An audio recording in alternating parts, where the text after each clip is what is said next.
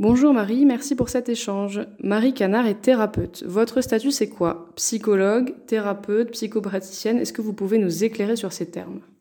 Alors je suis psychopraticienne dans le sens où l'ARS aujourd'hui, pour être psychologue, demande un numéro ADD, une formation qui corresponde euh, aux attentes de l'État. Moi j'ai été formée par une association, donc je suis bénéficiaire d'un certificat à la fin de ma formation.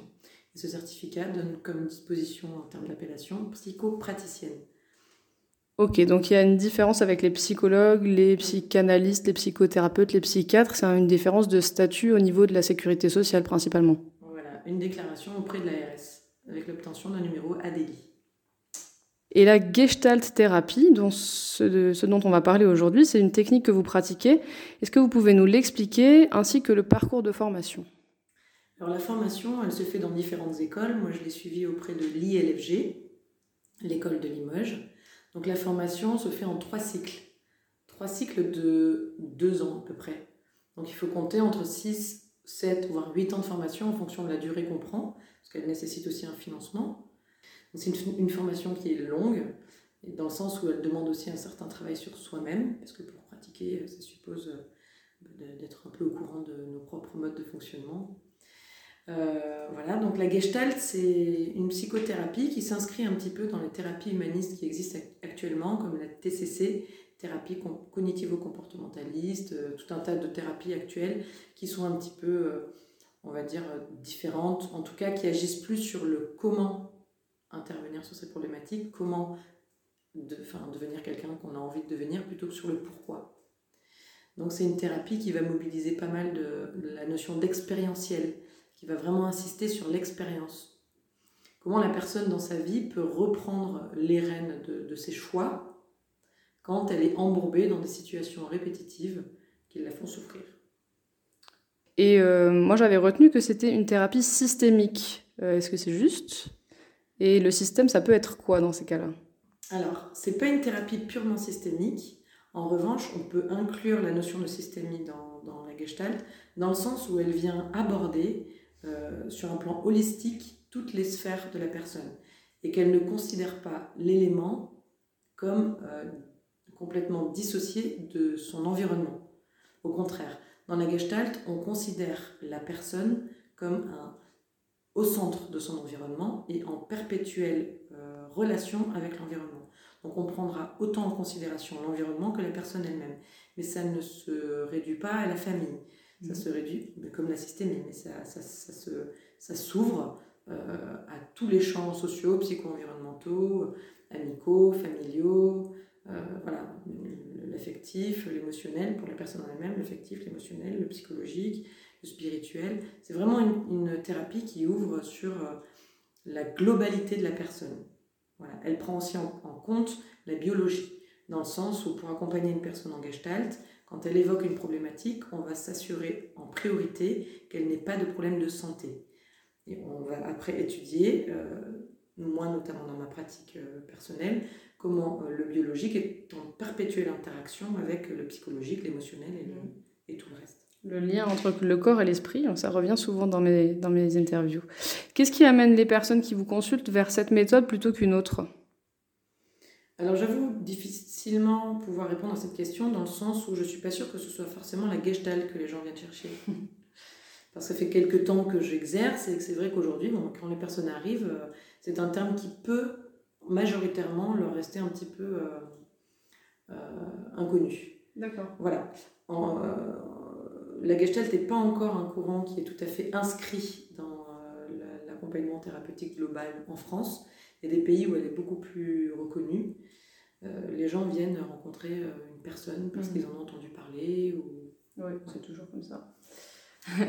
Concrètement, est-ce qu'il y a des outils ou des pratiques particulières à quoi on peut s'attendre dans une séance?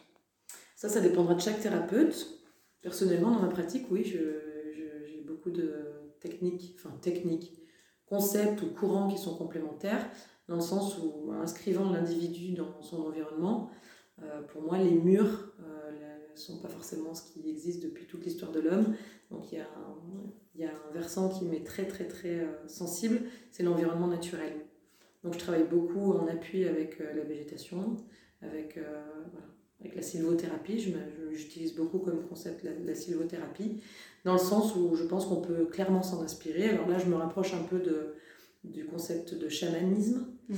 et je pense que j'en suis assez, assez familière, mais que je ne l'expose pas comme tel, parce que pour moi, se déclarer chaman, ça suppose une, une, transmission intergénérationnelle et des rituels dans les pays qui le pratiquent. Il y a juste une inspiration de cette méthode-là. Voilà.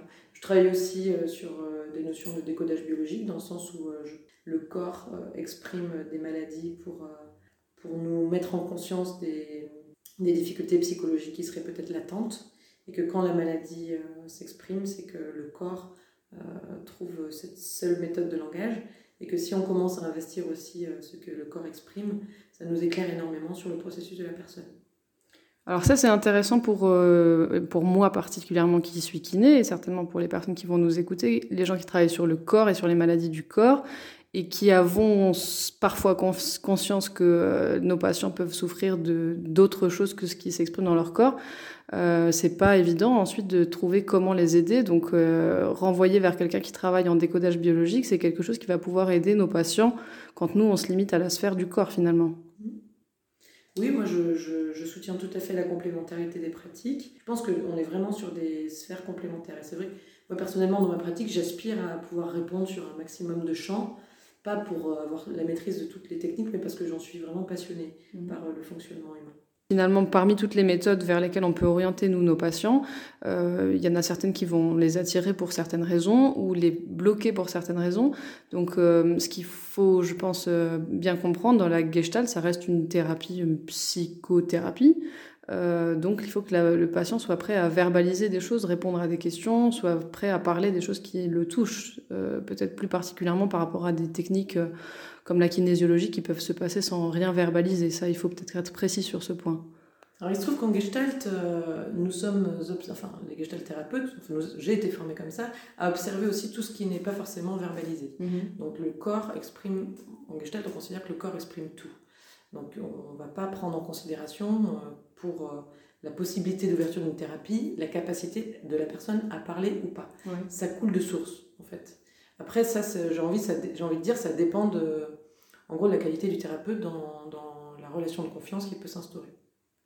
Je n'ai jamais connu, moi, dans mon expérience, au bout de six ans d'activité en Gestalt, euh, euh, ou peut-être une fois, une situation où une personne n'arrivait pas à mettre de mots sur ce qu'elle vivait. Seulement, ça peut être plus ou moins rapide euh, pour les personnes.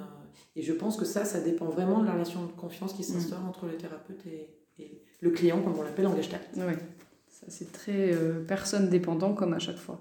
Euh, quelle durée doit être prévue par le patient qui démarre ce type de travail, euh, la durée totale de son, de son engagement thérapeutique et la fréquence des rendez-vous pour se faire une idée? C'est difficile de déterminer par avance la durée d'un accompagnement. Moi, ce que je prends en considération dès le départ, c'est la charge émotionnelle, la, lourdeur, de la souffrance. C'est-à-dire que quand la souffrance est vraiment, empêche vraiment la personne d'être dans son de vivre son quotidien de façon la plus sereine possible, il est important d'envisager une fréquence qui soit plus rapprochée. Après, ça mhm. peut s'ajuster à l'évolution euh, de la souffrance de la personne. En revanche, ce qui est primordial, c'est une régularité. Parce que tout le travail se fait dans l'expérience de vie et que l'espace de thérapie consiste à mettre en lumière, consiste à rebondir sur les expériences de vie pour accompagner la personne à davantage de conscience.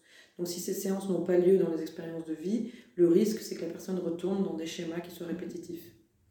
Sur la durée, ça dépend de alors, ce qu'on va appeler en gestalt la notion d'ajustement. Ça va dépendre de la capacité de la personne à, faire le lien entre l'expérience et la conscience. On peut avoir conscience de ces problématiques, mais pas forcément les amener dans ces situations expérientielles. Voilà, si une personne arrive facilement à, à induire dans l'expérience ses consciences et ses changements de comportement, alors la thérapie sera moins longue. Mmh. J'ai envie de dire, ça dépend de, ce qu'on appelle en, plus en, psychanalyse, en psychanalyse, en psychologie, l'épaisseur de la névrose de la personne. Est-ce qu'on peut avoir une idée de la durée d'une séance et du prix? Oui, alors euh, pour moi, une séance dure une heure. Une personne peut demander à ce que ce soit un peu plus long et c'est 50 euros de l'heure. Ok, eh ben merci beaucoup. Est-ce qu'on peut orienter les personnes qui nous écoutent et qui aimeraient en savoir un peu plus vers des contenus informatifs? Est-ce qu'il y a des pages euh, internet, des livres, des auteurs particuliers euh? Oui, alors après, c'est des lectures qui sont plus ou moins euh, difficiles hein, en fonction des auteurs. Je proposerai le grand livre de la Gestalt ou, des sites comme l'ILFG, par exemple, l'école de Limoges, présente peut-être brièvement, mais ce que, peut, ce que peut être la Gestalt après. On peut tout simplement contacter un Gestalt thérapeute voilà, qui, qui parlera particulièrement de sa pratique à lui. Parce que je crois qu'avant tout, on s'adresse à un humain avant de s'adresser à un Gestalt thérapeute. Et comment on trouve un gestalt thérapeute? Il y a des annuaires, il y a des c'est une formation quand même qui est encadrée, donc euh, ah il y a un diplôme particulier. On peut trouver des annuaires de praticiens? Oui, on peut trouver des annuaires de praticiens euh, sur internet dans l'annuaire des thérapeutes. Ok, très bien. Merci beaucoup.